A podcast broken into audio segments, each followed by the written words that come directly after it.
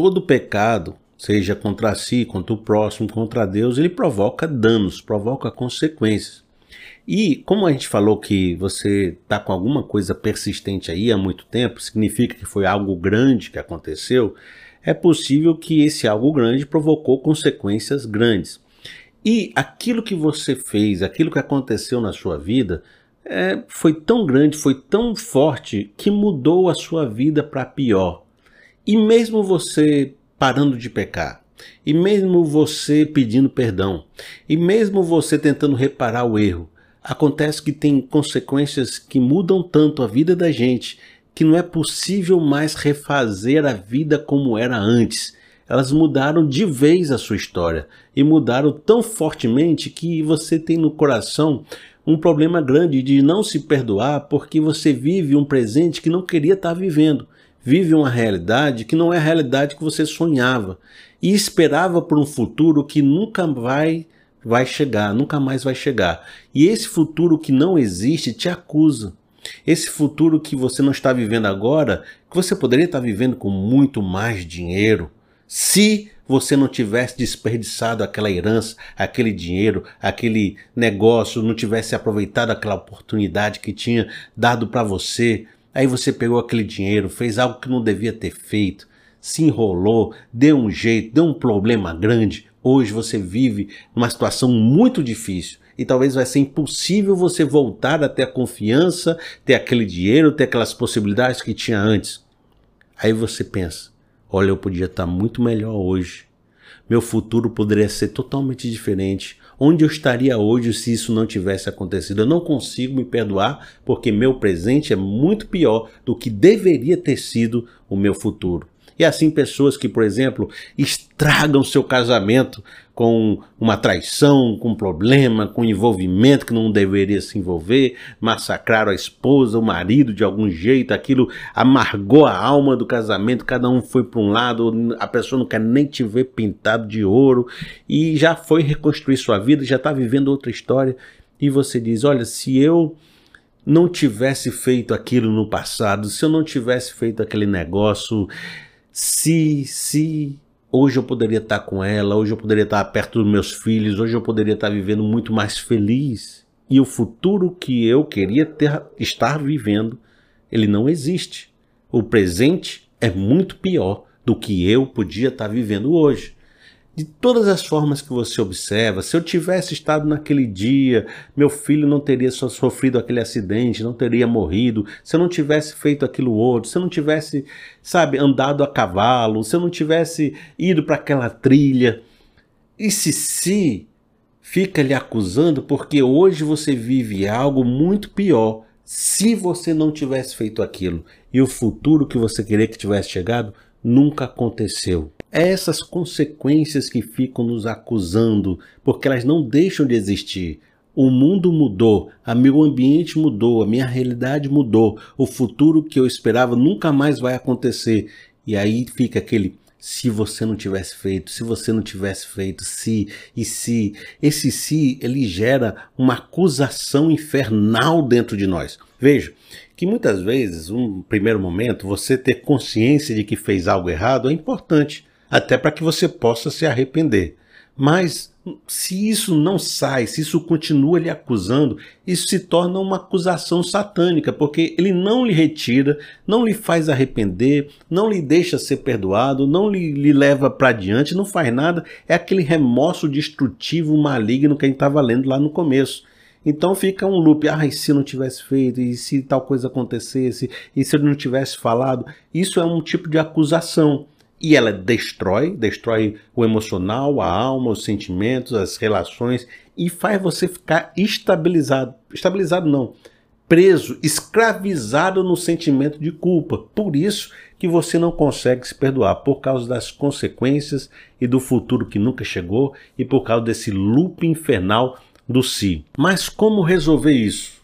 Uma vez que as consequências estão aí, elas parecem que não vão embora uma vez que o futuro que eu esperava não vai mais acontecer, uma vez que o caldo derramou. Como é que eu posso me perdoar se isso fica me acusando? Ainda que você, né, aqui, ó, vou trabalhar, vou fazer um novo futuro, vou reconstruir minha vida, ainda que você se esforce muito e consiga reconstruir sua vida para uma direção boa e agradável, aquele sentimento, aquela dor pode nunca ser resolvido e ela continuar existindo na sua lembrança naquele dia que você entra no quarto sozinho e fica pensando e, e vem na sua mente e você fica constrangido por aquele sentimento e não consegue se perdoar, mesmo tendo uma vida boa hoje, as coisas do passado podem lhe acusar diariamente, porque é algo não resolvido, é uma consequência que permanece, é um si que aconteceu. E eu mesmo não tenho poder de tirar isso de você. É importante que você saiba disso. Não há uma palavra, um ocus pocus aramis, pá, que faça você deixar de sentir isso, um, um remédio especial, um método especial, porque consequências são algo grandioso, é o seu ambiente à sua volta. Você toma um, um é aquilo que o povo diz, dourar a pílula, né? Ficar tomando uma pílula para fingir que não aconteceu, para negar, para criar uma outra narrativa, para dizer que na verdade você está feliz, quando o seu ambiente à sua volta já relembra tudo o que aconteceu. Mas veja, eu posso tentar aqui trazer alguns conselhos para você saber e aprender a lidar com isso. Uma vez eu estava conversando com uma senhora de 87 anos. E uma senhora de 87 anos, imaginei eu que ela tinha muita história para contar na vida. E eu fui perguntar um pouco da história dela, assim, olha, para pessoa deve ter muitos causos, muitas histórias, viveu muita coisa no Brasil. Deixa eu perguntar, vamos falar sobre seu casamento. Aí a pessoa, não, não fale sobre isso não, eu sofro por causa do meu casamento, foi um casamento, não, não quero falar disso. Aí vamos falar da sua filha, não, não quero falar, vamos falar, não, não quero falar. Aí daqui a pouco eu não tinha mais nada que falar com aquela senhora, só falar da programa de televisão que estava passando, da comida do dia, porque nenhuma parte da história dela a gente podia conversar, porque todas elas causavam dores. Parece que o que eu tenho aprendido é que quanto mais tempo de vida a gente tem, quanto mais a gente vive, mais crise a gente vai ter. Porque viver é escolher, é gerenciar a crise, se relacionar com outros seres humanos, gera atrito gera interesses, gera problemas, gera ter que se organizar. E a vida gera problemas e erros mesmo. Já vai gerar uma pessoa agredindo a outra, ferindo a outra de alguma forma. E quanto mais você vive, mais bagagem você acumula e mais questões você tem que perdoar. E se você não perdoar, e se você não tratar, vai ficar igual aquela senhora que não pode falar nada da vida porque está cheia de arrependimentos. E por isso que uma vida saudável não é uma vida sem consequências, não é uma vida sem se eu não tivesse feito aquilo. Você vai fazer coisas erradas. Você vai fazer um negócio que vai mudar toda a sua vida. Isso aí é natural. Não tem quem viva muito que não tenha essa situação. Então você vai ter que aprender a se perdoar, vai ter que aprender a lidar com as consequências, a lidar com o erro. Felipe, mas não é isso que a gente está fazendo aqui né? Esse aprender a se perdoar, exatamente. É isso que a gente está fazendo aqui. Eu acho que você está preocupado com isso para que você não cresça cheio de arrependimentos que amarguem a sua vida e não consiga nem pensar mais na sua história. É verdade. Mas escute o que eu falei um pouquinho aqui atrás. Eu falei com vocês assim: todo mundo que vive muito vai ter sua cota de consequências sua cota de arrependimento para ter que lidar. E o que eu estou falando com você de uma certa forma é que se por acaso você tem um pensamento que você foi a pior pessoa do mundo, pessoa, o mais tolo, sabe, o mais errado, por ter feito um pecado, por ter feito um problema, por ter feito um negócio lá atrás, que todo mundo acerta e só você erra, que tá todo mundo vivendo bem, só você tá vivendo mal, que todo mundo esse pensamento, essa comparação, esse sentimento de ser o único que faz coisa errada, é que você devia tirar da sua cabeça. Porque viver é acumular a sua boa dose de consequências. Não tem um ser humano que não viva muito, que não tenha algo para tentar gerenciar, que tenha que gerenciar na sua vida, que tenha que lidar. Por isso, a primeira coisa que você deve fazer é se sentir humano, se sentir normal, não se colocar, sabe, no, como a, a pessoa mais mazelenta de todas, a pessoa mais sofrida, a pessoa mais acabada, mais envergonhada. Não, retire essa ideia. Você é um ser humano, seres humanos erram, e quanto mais você viver, mais erros você vai ter que lidar. Eu não sou diferente de ninguém. Eu errei, outras pessoas erram em outros lugares, podem não ser o mesmo erro que eu, mas é isso. Precisamos aprender a viver com isso. Tire, tire a importância do problema, tornando ele ordinário.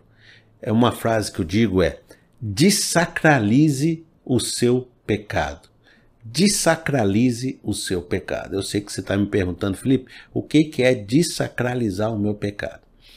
É o seguinte: o que, que é uma coisa sagrada, santa, sacra?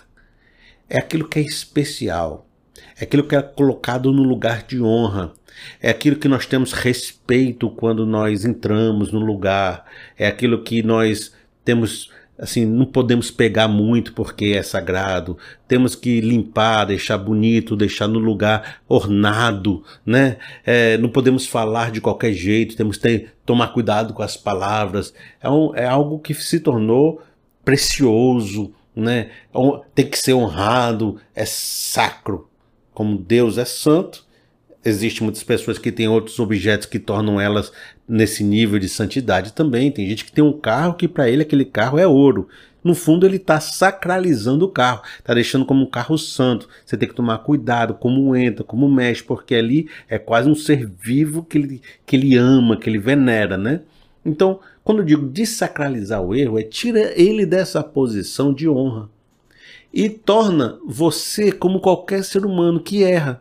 Se você retirar esse erro que você cometeu da posição de honra e colocar num local ordinário igual às outras pessoas, ele vai perder poder, ele vai perder força, ele vai se tornar mais comum, você vai se sentir mais parecido com as outras pessoas, você não vai se sentir o único que erra nessa vida.